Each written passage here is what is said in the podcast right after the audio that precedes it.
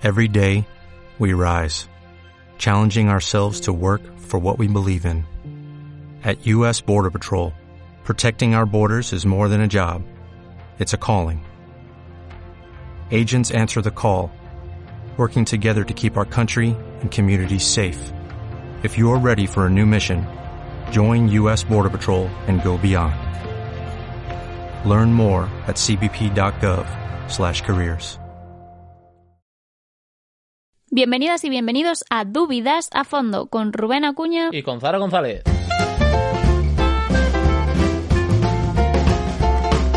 Si los vídeos de Dúvidas te picaron la curiosidad, aquí tienes material para rascarte con calma.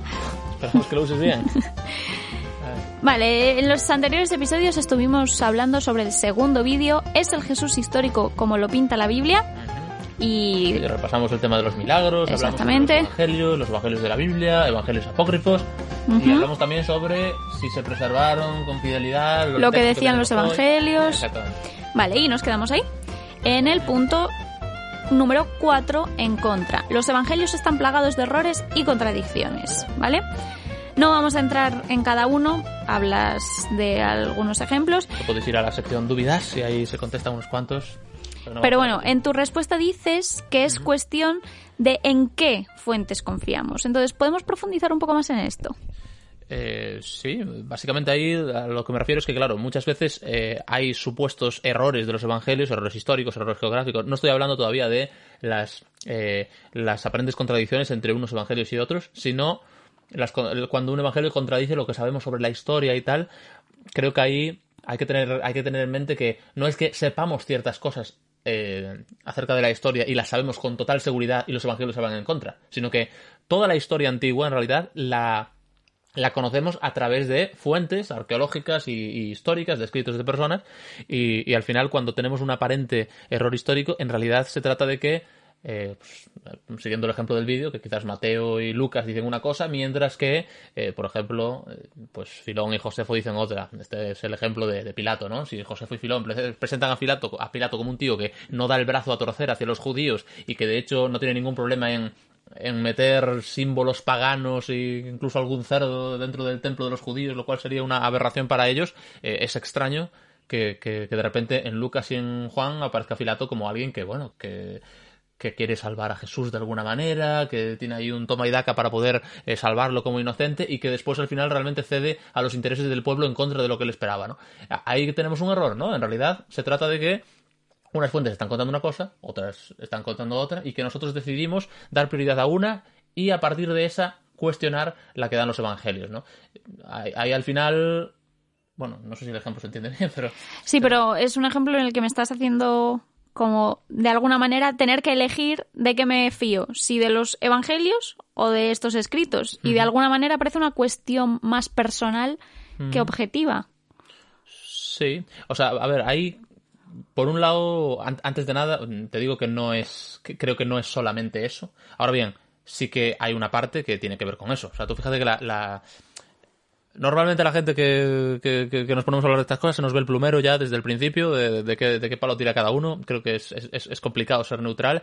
Y la realidad es que esto no, no se aplica solamente a los cristianos. Es decir, yo me sorprende bastante cuando oigo a, veces a personas no cristianas eh, muy experimentadas, especializadas en este tema. Como por ejemplo, ¿quién? Pues, no sé, alguien, porque siempre hablas de un montón de gente y luego no... por ejemplo, Javier Alonso hace poco, viéndolo en una entrevista con Roma al Día, un canal, un canal fantástico, por cierto, eh, él hablaba de, de, esto que yo pongo como, como, creo que lo pongo en primer lugar, esta idea de que de que pasar por la Sidonia de la Decápolis para ir de tiro al lago de Galilea, pues que es dar un rodeo absurdo, ¿no? En Marcos, Marcos capítulo 7 se habla de eso y es como que eh, normalmente eso se interpreta, y en este caso eh, Alonso lo, interpretaba así, como que como que eso es un, claro error geográfico de que, bueno, la persona que escribió el Evangelio simplemente no controlaba la geografía de la zona y entonces simplemente, bueno, puso juntos aquí en una misma frase pues estos, estos diferentes lugares cuando no tendría sentido hacer ese, ese paso, no tendría sentido pasar por la Decápolis, ¿no? Esto es un ejemplo de, un ejemplo de argumento que tiene mucho sentido si simplemente lo tomas con superficialidad, ves dónde está cada sitio y efectivamente es como parece que tiene todo el sentido del mundo. Ahora, si, si damos, si nos atrevemos a cuestionar eso, por ejemplo, y nos ponemos a. O si lo metes en Google Maps y pones de Sí, cómo bueno. ir de un sitio a otro. Eso es que viste, eso es que viste el vídeo, muy bien. Sí, vi el vídeo y creo que Duvidas también me dio bastante la lata con eso. sí, pues, pues bueno, sí, eso es un ejemplo. Es decir, tú, bueno, aparte de que hay algunos, hay algunos estudios y pongo ahí la referencia de algún artículo que, en, en el que hablo, en el que se habla sobre eso, que, que podéis encontrar en Dialnet, de Alberto González García, en el que habla de que en realidad tiene todo el sentido del mundo que se hiciese eh, ese camino y, como tú dices, efectivamente, si buscas en Google Maps el camino más, el camino más, el mejor camino para ir desde un lugar hasta otro, eh, tanto a pie como en coche, o sea que no se trata de ir por autopista, sino que si lo buscas a pie también, te hace ir por, el, por la zona en la que antes estaría la de Cáporis y es un rodeo al final algo parecido, ¿no? Esto es un ejemplo de algo en lo que, igual que me pasa a mí con otras cosas, ojo, eh, a veces se acepta, yo creo que de forma un poco acrítica, o por lo menos sin investigar más, algo que simplemente está eh, confirmando el punto de vista de uno. ¿no? En este caso, eh, pues que los evangelios no son plenamente fiables en todos sus datos. ¿no? Y, y eso ya digo, no nos libramos nosotros, porque lo al final mi- mis argumentos con respecto a, por ejemplo, si el pirato de los evangelios puede tener, al final sí que es eh, con dar un crédito a estos, Sí. a, estos obras. Y realmente, por ejemplo, bueno, perdón por cortar, Hola, por favor. que mm, a lo largo de la historia arqueológica y demás hemos visto como ciertos sitios, no solo en el Nuevo Testamento, sino en general de toda la Biblia, eh, solo aparecían en la Biblia. No había ningún otro, ninguna otra prueba, por decirlo así, de que esos lugares realmente existieron y estuvieron, o personas que realmente estuvieron en ese momento y posteriormente con las investigaciones y Sí, claro, claro, los o sea, distintos descubrimientos pues se han, Sí, se han visto que sí, que Sí, sí, hay ejemplos clásicos, de hecho, ¿no? Los hititas, o Sí. Senaquerib, o Belsasar, o o otros. sí, sí. Sí, sí, es verdad. Y, y aquí también pasa, y, y eso, de hecho, es parte de la... Cuando hablo de la región de Dalmanuta, por ejemplo, es cierto que no, no, no hay ningún registro en ningún lugar de concretamente ese lugar que, es- que se menciona en el Evangelio de Lucas y en el de Marcos, pero... no quiere decir que dentro de unos años estemos hablando de un de- gran descubrimiento. Exactamente. Entonces hay cosas con las que nos quedamos en tablas. Y hay otras, y esta es la otra parte, que ha- hay otras que hacen que esto no sea simplemente una cuestión personal. Hay cosas que son objetivas y que creo que hacen, a mí por lo menos me hacen tomarme en serio el, valorar los evangelios como fuentes históricas, ¿no? En la, bueno, cuando hablemos de los argumentos a favor, ya lo desarrollaremos, pero, pero cuando hablo del primer argumento a favor en el vídeo, de hecho, el argumento es precisamente que los datos tienen una muy abundante cantidad de ma- material contrastable y que, y que podemos, y que podemos ver y, y a lo largo de estos, bueno, la, la- la arqueología es una ciencia relativamente nueva, ¿no? Pero en estos dos siglos últimos, eh, el 80-90% de lo que se ha encontrado en realidad ha confirmado el, el cuadro bíblico que pintan, que pintan los autores y, y en el Nuevo Testamento especialmente, ¿no? Eh, pero de esto Y, hablaremos. y que visiten si no el British Museum. Sí, eso es verdad. Bueno, ahí, ahí quizás no hay tanto, no hay tanto sobre el Nuevo Testamento, pero bueno, sí que, sí que si vas a la sección de Oriente Medio, ves que, ves que tiene bastante que ver con, con bueno, con, con- la versión bíblica de, de, las- de algunas historias de Oriente Medio, es, es, es muy interesante. Pero bueno, hablando de este tema, bueno, ya te digo, cuando lleguemos al primer argumento a favor, le daré un poco más de bola a este asunto, pero en resumen, por un lado, sí es cierto que cada uno, que, que hay una, una parte de decisión personal de a qué fuentes damos crédito, también es cierto que creo que los evangelios tienen en su favor mucho en cuanto a confirmación por terceros. Vale, pero estamos hablando como de los evangelios en general. Sin embargo, cuando analizamos los evangelios por separado, encontramos contradicciones también entre ellos. Sí, o bueno, digo que sí por automático. Eh, creo que es interesante eso que me comentas. Eh, bueno, yo pongo algunos ejemplos de, de- de, yo diría, aparentes contradicciones, algunos dirían Bueno, contradicciones directamente, y los cristianos... Diferencias. Ah, exactamente. Podríamos los decir. decir tensiones. eh, Tensiones. y- y ¿Qué, palabra más, Qué palabra más, más elegante, sutil? ¿no? En fin, eufemística. Pero. Pero bueno, a ver, sobre el tema este de, de las diferencias entre los evangelios, yo creo, y esto lo digo también por ahí, que en realidad, si aún si hubiese alguna contradicción irresoluble, alguna que solamente pudiéramos llamar contradicción eh, con mayúscula, en realidad esto simplemente forma parte de lo que al final da credibilidad a estos textos. Hay, personas como, bueno, estoy pensando ahora mismo en eh, Russell Wallace, que, que él, por ejemplo, no siendo cristiano, él, era detective, si no me equivoco, y, y analizó en su día los, los evangelios aplicando, a la, concretamente se centró en las historias de la resurrección y aplicó los mismos criterios que él utilizaba haciendo su trabajo profesional. Y, Sí, es realmente como en los juicios cuando los testigos cuentan, si cuentan lo mismo vas a sospechar de que se han puesto de acuerdo o... Exactamente, sí. O sea, si, si, si todos los testigos te cuentan la, cosa, la misma versión de, los, de los hechos, sospechas de que se han puesto de acuerdo. ¿no? Si, si los evangelios fueran exactamente iguales, pensaríamos que pues, cada uno copió al otro simplemente y ya está. Pero precisamente no son así y eso en realidad le da valor histórico a, a los diferentes relatos. Eso hace que al ver los evangelios no veamos solamente una fuente, como lo ven la gente que piensa que la Biblia, no sé, que ha caído del cielo o una historia así, sino que lo veamos como cuatro fuentes y dentro de esas cuatro fuentes hay se puede estudiar que hay más fuentes aún que son independientes entre sí y cuando todas coinciden en los datos básicos eh, que presentan, en realidad eso le da mucha credibilidad a los datos básicos. O sea que en realidad juega en nuestro favor eh, el, el ver estas diferencias. Te he cortado la historia de Wallace, perdón. Ah, no, no sé, está muy bien lo que dices.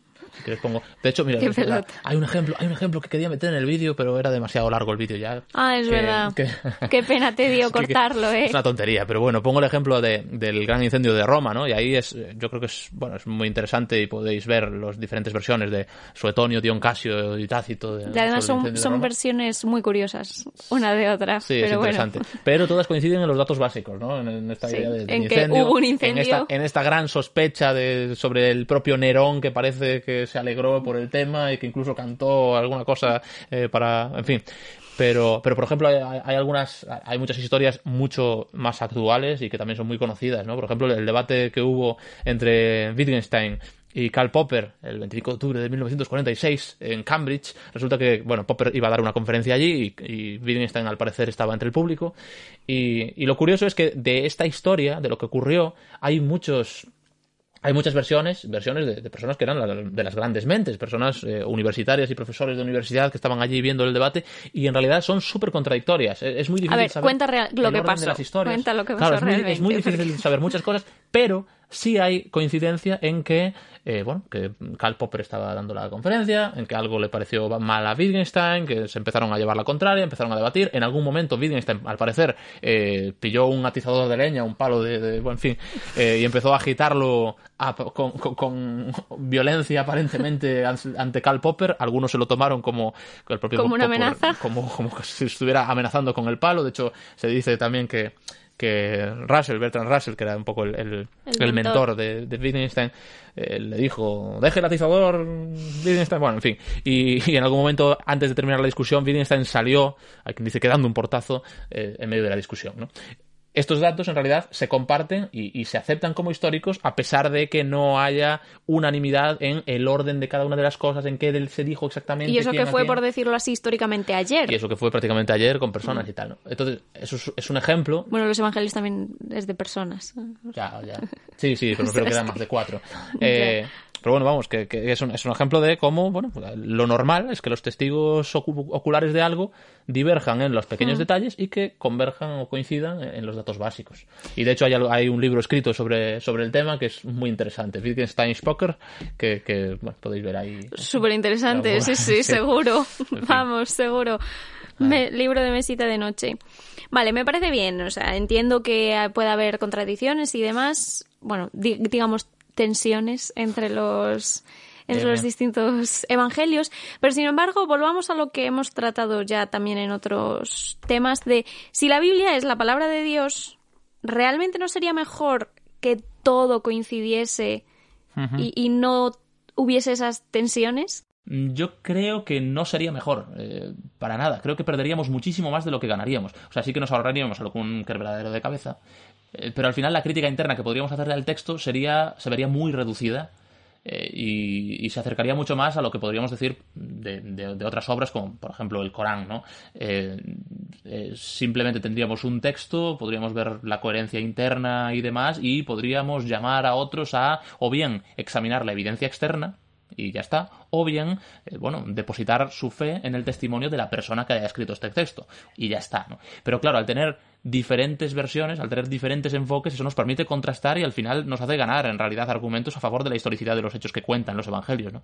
Además, mm, aunque nos pongamos una perspectiva, eso, Biblia, palabra de Dios, teología cristiana y demás, eh, en realidad creo que tampoco deberíamos exagerar los problemas que surgen a partir de estas tensiones, porque nadie, ningún cristiano dice que la Biblia haya caído del cielo hecha tal cual, y los evangelistas tampoco lo decían. De hecho, lo que parece es que ellos no tenían conciencia de estar escribiendo algo que otros iban a considerar como palabra de Dios. O sea, eso es algo que, que, bueno, es fruto de una reflexión posterior y sí que es cierto que, eh, que, hay textos, en, bueno, en algunas de las cartas sí hay, hay, hay puntos que nos hacen pensar que, que fue muy pronto cuando se, se consideraron escritura sagrada eh, estos libros, ¿no? Por ejemplo, eh, en, Primera de Timoteo 5 mm, hay, una, una, cita en la que parece que cita el Evangelio de, de, Lucas y, lo cita como escritura. Esto ya digo que es, es, es, bueno, habría mucho que decir sobre esto. Y, y en Segunda de Pedro, eh, hacia el final, habla de, de que, bueno, de que algunos... Eh, los ignorantes, los inestables, tuercen las cartas de Pablo como también tuercen el resto de las escrituras, ¿no? lo cual hace pensar que cuando se escribe esa carta eh, ya se estaba considerando las cartas de Pablo como escritura eh, sagrada, digamos. Pero eso no lo vemos, ni no lo vemos en ningún autor hablando de sí mismo, de lo que él mismo está escribiendo. Es decir, nunca vemos en estos autores eh, esta tendencia, por ejemplo, que tenían los profetas, de decir, así dice el Señor, dos puntos, abre comillas, y entonces, este es el mensaje del Señor, cierra comillas. eso no lo vemos ahí lo que vemos son unos autores que están escribiendo y después eh, otros al, ver lo que han escrito consideran que vaya esto no esto no fue simplemente obra de, seres humanos. Estas personas han sido impulsadas por Dios impulsadas por, por el Espíritu siguiendo un poco a, a, Pedro y al final claro siguiendo a, Pablo ya diríamos pues eso de, honestos no como es como si estas palabras hubiesen salido directamente de la boca de Dios y por lo tanto son útiles para un montón de cosas y todo eso. Ahora eh, todo esto o sea, toda esta reflexión eh, posterior, que, ya digo yo considero correcta, porque creo que, que bueno, Jesús, animo a cualquier cristiano a que, a que se fije en qué, qué, pensaba Jesús acerca de la Biblia, por lo menos de la Biblia que tenían en aquel momento, así que yo acepto la inspiración divina de la Biblia, pero todo eso no es incompatible con que estos autores hiciesen sus reflexiones, sus investigaciones y escribiesen cada uno desde su perspectiva. realmente no, no hay un conflicto aquí. Vale, pues si quieres volvemos, pasamos al punto número 5, si no tienes nada más que decir de este. Eh, vale. La imagen de Jesús que presenta los evangelios no es coherente. Bien. Y para empezar esta tanda, háblanos un poco, ¿de dónde sale esta distinción entre Jesús de Nazaret y Jesucristo? Sé que podrías decir mucho. Bueno, perdón, hay una cosa de antes que... Bueno, nada, simplemente recomendaros ver el vídeo, porque doy a entender como que esas tensiones están ahí y ya está, pero sobre las tensiones que hay entre evangelios y tal, también en el vídeo pongo algunos ejemplos de cómo muchas veces dejan de, dejan de ser... O sea, muchas aparentes contradicciones dejan de serlo simplemente cuando se examinan de cerca y os animo a que veáis la sección dudas del vídeo para que veáis esas cosas, ¿no? Pero bueno. ¿Quién dirige esto? ¿Tú o yo? Dale, dale, dale. Por favor, voy a abrirme un caramelo. No. Venga, dale. ya, es, ¿ves? Es que no, no, te acuerdas de la pregunta. ¿De dónde sale la distinción entre Jesús de Nazaret, entre Jesús de Nazaret y, Jesucristo? Y sé que es un tema que te gusta mucho y que lo hablas muchísimo. vale, vale. Así que intenta centrarlo, reducirlo y... ¿De dónde sale? Eh, si nos ponemos estrictos, finales del siglo XVIII, comienzos del XIX, pero también, así como comentario, digamos que hay distinciones y discusiones similares o relacionadas ya desde el principio, es decir, desde justo después de Jesús, ya había, hmm. ya había discusiones que tenían algo que ver con esto. Em, y creo que es muy interesante ver qué papel jugaba cada uno en esas, conversaciones, porque, por ejemplo, en, en la propia Biblia ya aparecen algunas de estas cosas. Por ejemplo, en Primera de Juan, capítulo 4, se dice, el autor dice que en esto conoceréis el Espíritu de Dios. Todo espíritu que confiesa que Jesucristo ha venido en carne es de Dios, ¿no? Y eso es interesante, porque ahí vemos que eh, Juan estaba respondiendo a una serie de críticas de lo que al final acabó fraguándose como el gnosticismo valentiniano, hmm. en su versión valentiniana y en otras, de personas que hablaban de que de que Jesús eh, ese Jesús eh, aparentemente histórico que, al que habían visto caminar por las calles de Galilea y todo eso, en realidad era, era todo mera apariencia. Es decir, ellos consideraban a Jesús como divino, pero no como humano, no como totalmente humano. Para ellos era inaceptable que la divinidad, siendo lo que era la divinidad, mm. se pudiese mezclar con eh, lo que es la carne que ellos consideraban eh, negativa. Un poco todo lo contrario a lo que es ahora, ¿no? Porque ahora vemos que la figura de, histórica de Jesús, prácticamente seas creyente o no, no hay discusión.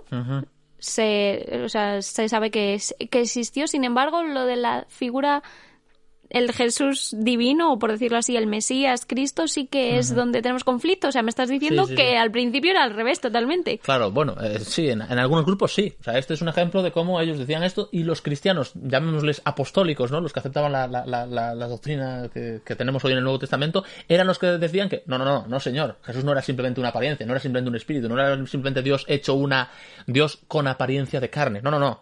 Era un hombre.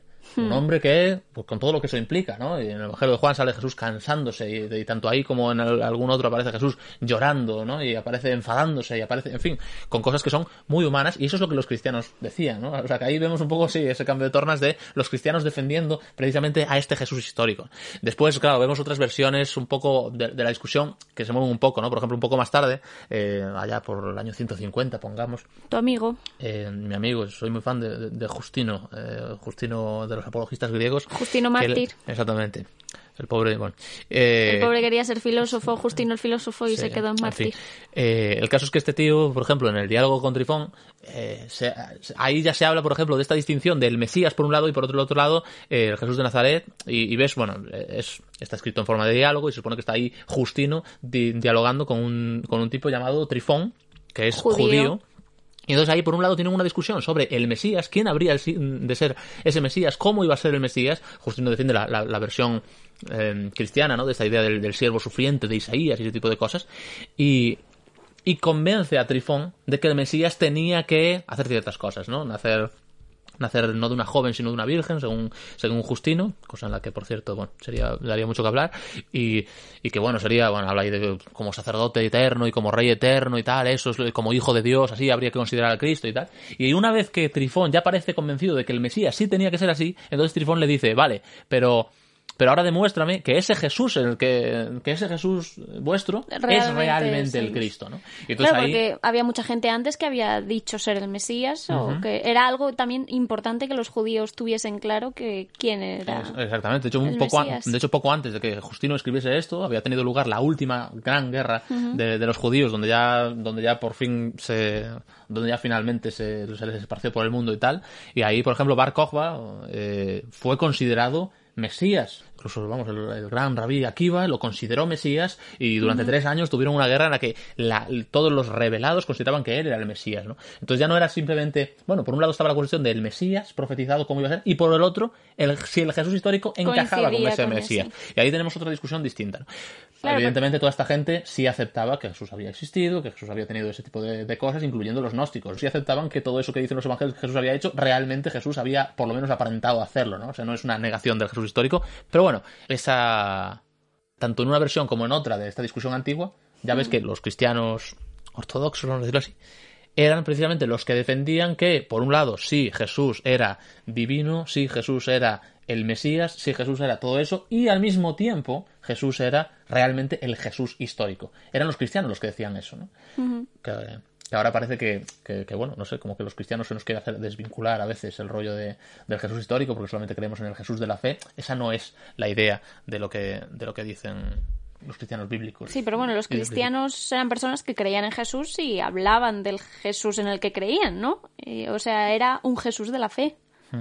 Sí, en parte sí. O sea, estas personas estaban realmente convencidas de que Jesús era quien decía ser, quien ellos decían que Jesús decía que iba a ser. Puedes llamarle Jesús de la fe si quieres. Ahora, no era un Jesús de la fe en el sentido de, de, de que era un Jesús desvinculado de la realidad histórica. Para nada. El concepto de la fe que tenía esta gente era un concepto de fe que estaba arraigado en la historia, arraigado en lo que estas personas habían vivido. Es decir, esto en Juan, por ejemplo, se ve muy bien, porque Juan habla muchísimo de la fe y él intenta, quiere que al creer tengáis vida en su nombre. Al tener fe en Jesús, y la palabra ahí para creer, el, verbo tiene, tiene la misma raíz en griego que, que la palabra fe, pistis, por cierto.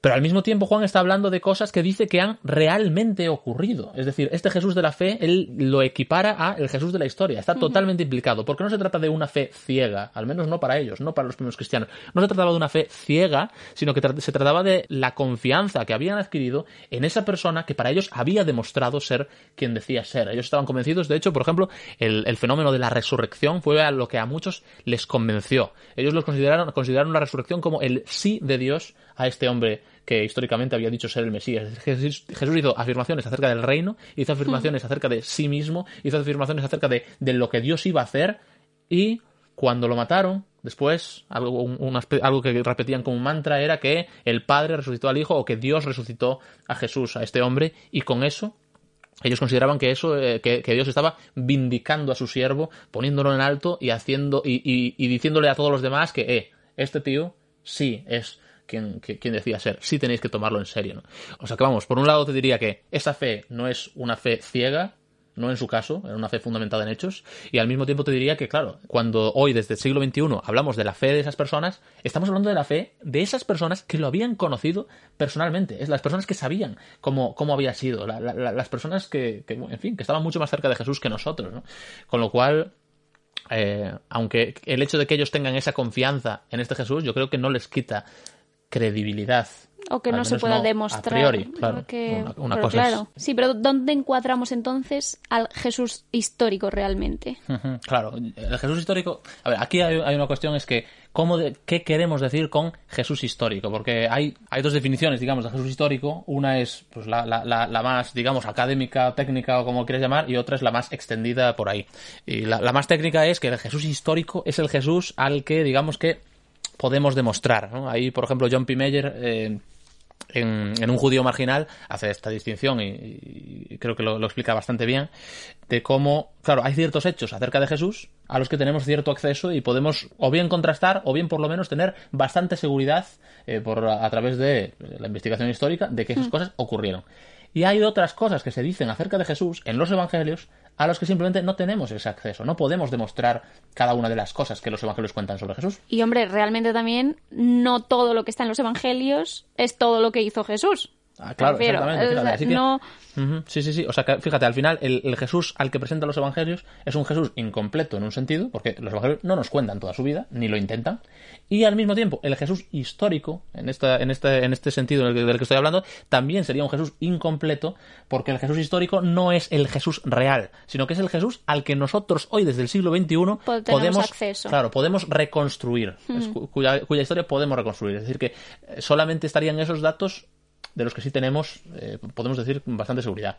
Luego, muchas veces, sobre todo popularmente, se habla del Jesús histórico refiriéndonos a el Jesús que realmente existió. No al Jesús que nosotros podemos reconstruir, sino más allá de eso, el Jesús que realmente caminó por, por, por las calles de, por ahí, que entró en Jerusalén y todo ese rollo, ¿no?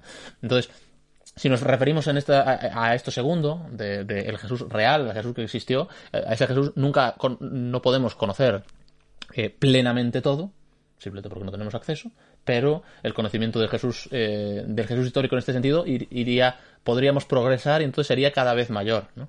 Eh, a tra- a- bueno, no, no sé si me estoy explicando. Entonces, pero entonces al final, fíjate que en la reconstrucción del Jesús histórico, en el sentido técnico este del que estoy hablando, eh, a lo que mejor podemos atender para esta reconstrucción es a los textos más antiguos que tenemos, que son los textos cristianos que manifiestan esa fe de esos primeros discípulos que decían hablar del Jesús real. Es decir, que cuanto más atrás vayamos, el Jesús de la fe está más cerca del Jesús histórico. Independientemente de que después nosotros nos podemos haber inventado un montón de movidas y hay mil Jesuses de la fe y hay mil Jesuses eh, de- como quieras, ¿sabes? Puedes hablar de Jesuses marxistas y de Jesuses eh, de, de- de cualquier tipo, porque cada uno parece que quiere que a veces que Jesús esté en su bando, ¿no? Pero cuando nos retrocedemos a los primeros textos, en realidad hay- cada vez hay más, vemos más convergencia entre ellos y a través de ellos tenemos más acceso al Jesús histórico. No, no sé si esto te tiene sentido. Me tiene sentido lo que estás diciendo ahora, pero no me tiene sentido con lo que dijiste tú mismo en el vídeo. Ok. Tú estás hablando de que hay dos Jesuses intercalados. Uno sería eh, Yeshua ben Yosef, mm, Jesús de Nazaret, ser humano, y otro sería Jesucristo, el Hijo de Dios. A ver, o sea, uno está hablando de que mm, es un ser humano sin pretensiones de divinidad, eh, no venía para morir por la humanidad, o sí venía, lo sabía, no lo sabía, venía a anunciar a Israel la llegada del reino o no. ¿Elimina la ley de Moisés o no la elimina? Mm, No sé, me parece un poco contradictorio lo que estás diciendo con lo que dijiste. Sí, claro, esa, esa es la forma en la que hoy se hace la distinción más en, en- en círculos serios, ¿no? Porque, porque, claro, ya te digo, podemos hablar de mil Jesús de la fe, pero realmente entre los académicos que estudian realmente la figura de- de- histórica de Jesús, especialistas de historia y tal, en realidad no hay tantas versiones de Jesús. Hay sobre todo dos corrientes y uno son, bueno, en fin, eh, por un lado se, se busca acercarse a este Yeshua ben Yosef, a este Jesús más humano, digamos, despojado tanto de su faceta divina como, como muchas veces mesiánica, y por otro lado vemos a este Jesús más universalista, digamos, que, que, no pretende limitarse solamente a los judíos y tal, ¿no? Eh, esta distinción, bueno, en el vídeo hago ahí un poco la, no sé si la broma, no, no va tan en broma, pero bueno, que si buscas a dos Jesús los vas a encontrar y si buscas cuatro también, ¿no? Y claro, realmente puedes encontrar al Jesús amable, al Jesús que se, de los sermones, el Jesús que habla con sus amigos. Eh, sí, al de las conversaciones personales, al de los discursos, al de los milagros, al de las obras caritativas no milagrosas y podemos, podemos clasificar ahí un montón de cosas. Igual que contigo o con cualquier otra persona. Y eso creo que es un ejemplo de cómo nuestras, las ideas que traemos a veces las, las introducimos en el texto en lugar de sacar del texto lo que, lo que hay ahí, ¿no? Ahora, bueno, con esto es una simplificación, evidentemente es una simplificación, y tampoco digo que sea tan sencillo, ¿vale? O sea, sí que las digamos que el material sinóptico de la, parte del, del, mensaje de Jesús al que más acceso tenemos a través de diferentes fuentes y que por lo tanto contamos con atestación múltiple y que al mismo tiempo podemos aplicar pues otros criterios, ¿no? Como el criterio de la dificultad y otros para estar seguros de que históricamente Jesús dijo esas cosas, sí que esas cosas eh, entre esas frases no, no se encuentran algunas de las frases, por ejemplo, que encontramos bueno, en, en, en Juan a punta pala, ¿no? de Jesús hablando de sí mismo como eh, el camino, la verdad, la vida, la puerta de las ovejas, etcétera, etcétera. Entonces, claro, ahí, a, partir de ahí algunos ya extraen que, bueno, eso simplemente fue un, un, invento posterior, pero Jesús lo que dijo fueron estas otras cosas que en realidad están más relacionadas con el reino de Dios en tercera persona y todo esto. ¿no?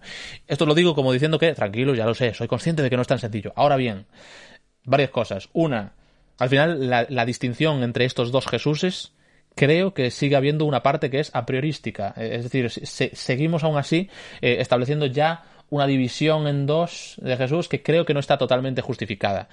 Y esto lo digo porque hay algunas de esas cosas que supuestamente se dicen de Yeshua ben Yosef, vamos a decir así, de, Jesús de Nazaret despojado de, la divinidad y todo esto, que en realidad ni tienen tanta base para, para, para, decir que no, esto no es de Jesucristo, sino que esto es de Jesús de Nazaret, porque en realidad corresponde perfectamente con Jesucristo también.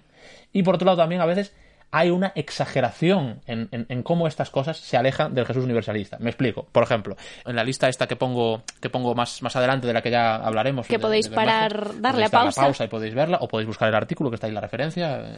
Por ejemplo, ahí se habla de.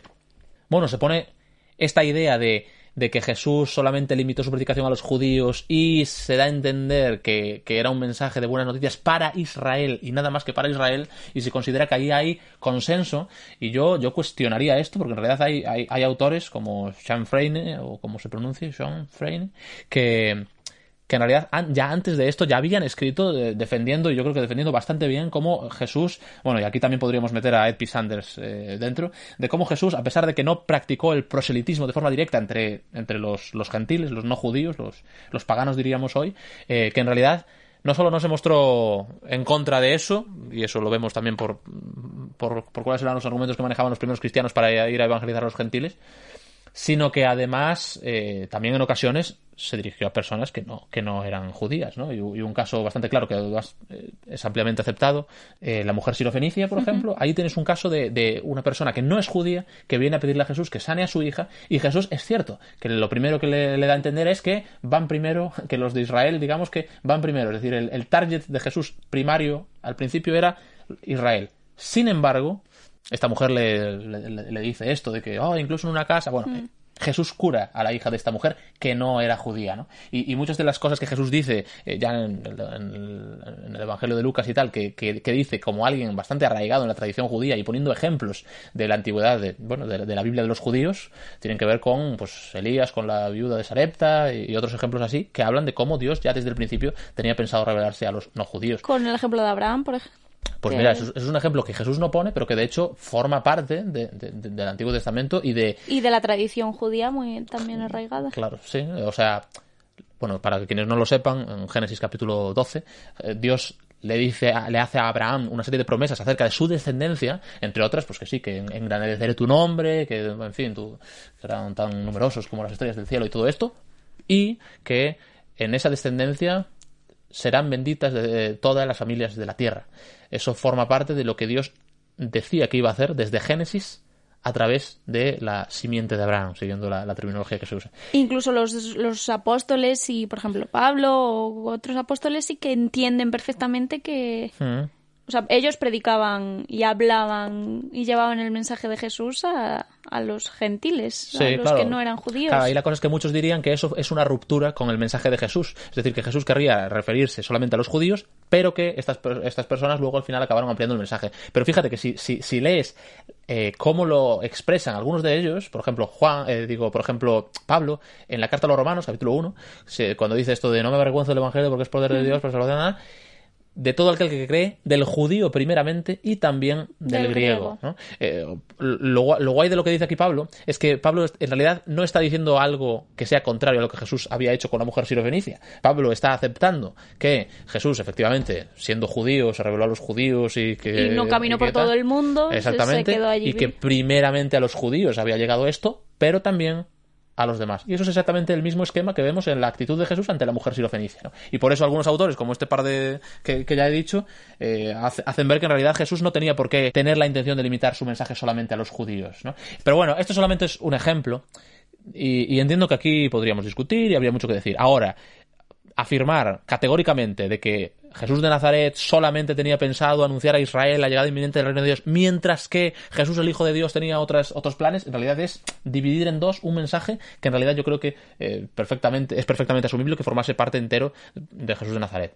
¿Y cómo se podríamos poner muchos ejemplos? Venga, solo uno más. Esta idea de morir por los pecados. Ah, dime, dime. Vale, venga, que, que tenemos que seguir para adelante, que tenemos poco tiempo. Ya, sí, sí. Por ejemplo, también se, se asume, también, por ejemplo, en esta lista que, que yo mismo pongo y tal, que Jesús no, no iba a Jerusalén con esta idea de, de- de- de morir y A pesar de que lo había dicho muchas veces. A pesar de que lo había dicho muchas veces, en realidad no lo dice tantas veces, ¿eh? Eso es, Más de pero- una es muchas. Vale, pues si más de una es muchas, está bien. Pero bueno, que sí, que, ah, se, se dice a veces que Jesús no tenía pensado morir, que eso forma parte del Jesús, del Cristo, de tal, pero en realidad, ya en Isaías, si ves, si ves desde el capítulo 40 en adelante todo lo que se habla acerca de este siervo sufriente y tal, ves que en realidad, bueno, ser- en realidad sería perfectamente factible que Jesús tuviese esa idea en mente, aun si no eres cristiano, aun si no crees que Jesús fuese el Hijo de Dios, aun si crees simplemente que Jesús era un judío que le había leído el Nuevo Testamento, el Antiguo Testamento y se le había subido a la cabeza algunas cosas, es perfectamente asumible que Jesús leyese esas cosas y, lo pensase, ¿no? Al mismo tiempo hay ciertas cosas, fíjate, ya, ya no solo de Jesús ha- diciendo, sino de Jesús haciendo cosas que yo creo que muestran que Jesús por lo menos estaba dispuesto a morir si, si hacía falta, ¿no? Cuando Jesús llega al templo de Jerusalén, por ejemplo, y monta el escándalo que montó, eso es algo que es, es difícil de pensar que, que no fuese a acabar mal por eso. Es decir, hay personas a las que habían acabado matando por cosas Menos menores de lo que Jesús había hecho ahí. Y ahí vemos cómo Jesús cuando llega, bueno, Jesús, como diríamos en, en Galicia, parvo no era, o sea, de tonto no tenía un pelo y eso creo que es bastante aceptado.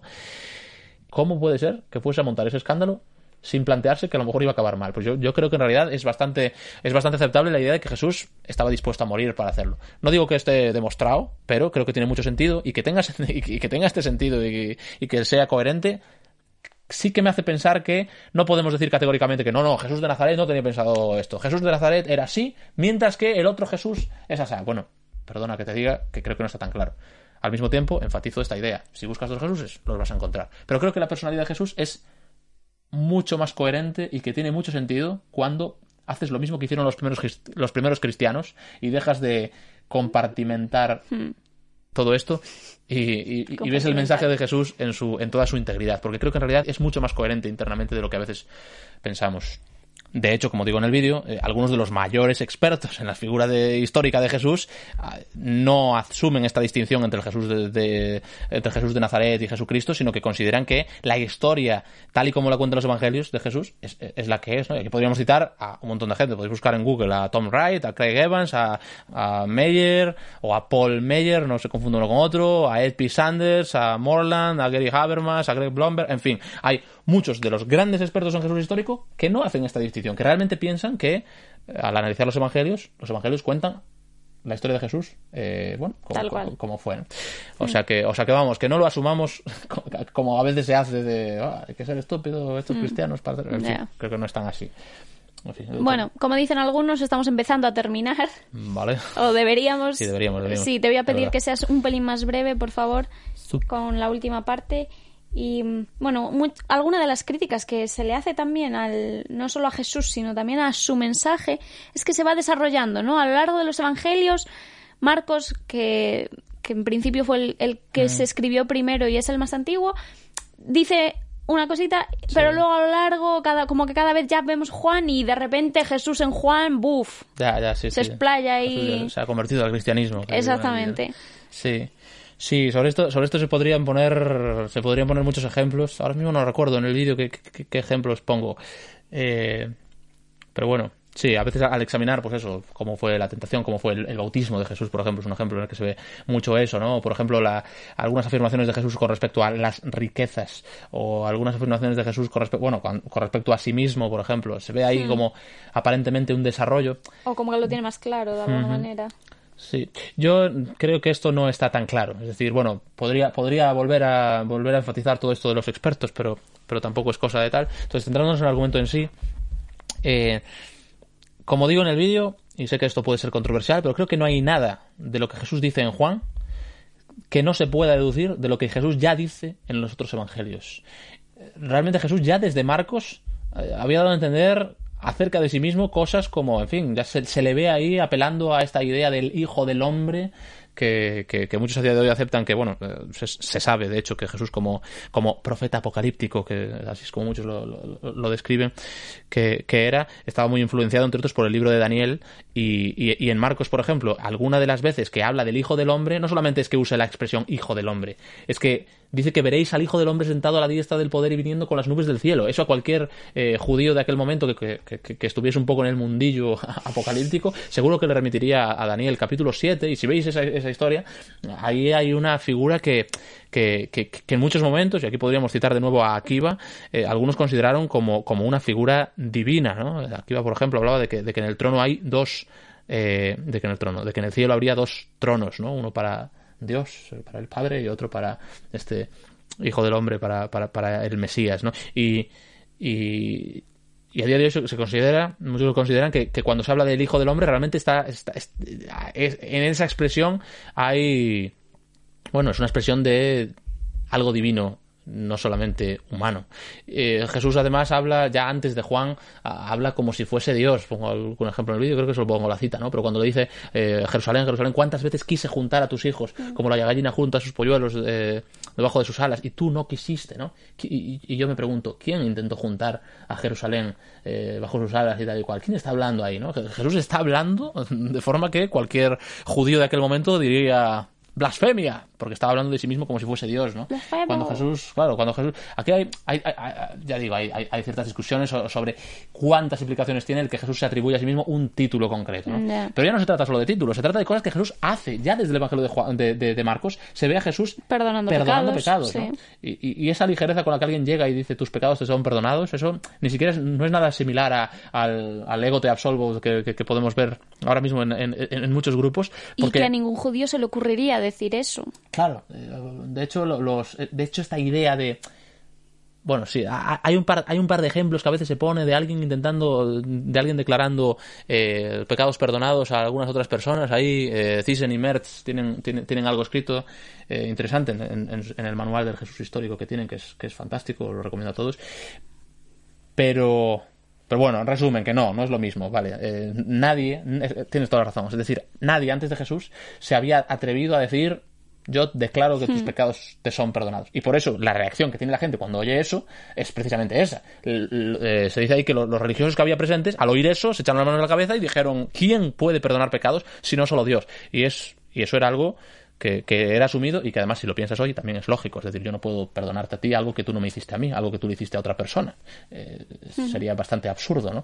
Y los judíos consideraban que cuando alguien pecaba, cuando alguien hacía algo malo, a su prójimo no, lo no se lo estaba haciendo solo a su prójimo, se lo estaba haciendo a Dios, Dios. mismo, ¿no? Entonces que alguien venga y te diga tus pecados te son perdonados, eso era algo muy tocho, ¿eh? Y, y como eso, otras otras cosas, ¿no? La, la relación que tenía Jesús también, por ejemplo, con, con, con la ley, Jesús aparece hablando de, Hablan, esta, este, este, esta expresión de oísteis que fue dicho, pero yo os digo, eso es, eso es una, bueno, es una atribución de, autoridad propia que también es muy tocho y que, y que no vemos antes de Jesús en otras personas. ¿no? Y- y entonces, bueno, todo esto al final, bueno, y, muchas otras cosas, ¿no? Venid a mí, los que estáis cansados y cargados, yo os haré descansar. Eso no está en Juan, eso está en el Evangelio de, Mateo, por ejemplo, ¿no? Es decir, Jesús está ofreciendo esta especie de, esta especie de salvación, este descanso a las personas eh, cansadas y esta... simplemente a los que vienen a Él. No les está diciendo id al Padre, les está diciendo venid a mí. Hmm. Eso sería, ya digo, blasfemo para cualquiera. incluso cuando, cuando habla de la vida eterna y cuando habla del juicio final, él da a entender ya desde Marcos que el avergonzarse de él mismo, o sea, el avergonzarse de Jesús y el no ser, bueno, en fin, que, nuestra actitud hacia él, hacia Jesús mismo, iba a condicionar nuestro destino eterno. Eso es muy tocho, ¿eh? Eso, es decir, vamos, en fin, es, es decir básicamente que la clave para tu salvación y tal no está simplemente en el Padre, está en mí. Y eso lo vemos ahí en Jesús también desde el principio. Ya digo, no, está en Juan. Es decir, ese desarrollo sí creo que, cada vez se va explicitando más eh, estas cosas y, en Juan, bueno, ya, doy en el vídeo a entender alguna, alguna cosa de estas, ¿no? Puedes pensar muchas cosas, pero lo que no es cierto es que simplemente posteriormente se hayan inventado estas cosas. En todo caso, sería extraer consecuencias lógicas de lo que Jesús ya había dicho desde el principio. Bueno, pues si no tienes nada más que decir, que creo que ya has dicho, hoy has dicho bastante. Siempre se puede decir más. Siempre se puede decir más, pero creo que nuestros oyentes deben descansar también. y... Está bien, si no vamos a llegar a la hora. Eh, sobre todo, sobre todo estas cosas, yo, mira, si, hay alguien, si hay alguien que no esté de acuerdo con alguna de las cosas que se dice o que le parezcan superficiales o lo que sea, también sentidos totalmente libres de hacer vuestros comentarios o lo que, bueno, si, nos escuchas desde, Spotify, creo que no puedes, pero puedes comentarlo tanto en el canal de YouTube como si, si lo escuchas por iVoox, también puedes comentar ahí, ¿vale? Así que bueno, en fin. Pues con esto nos despedimos. Y gracias por estar escuchándonos y nos vemos el próximo lunes con el siguiente episodio de Dúvidas a Fondo. Un abrazo muy fuerte y hasta el próximo. Hasta la próxima semana.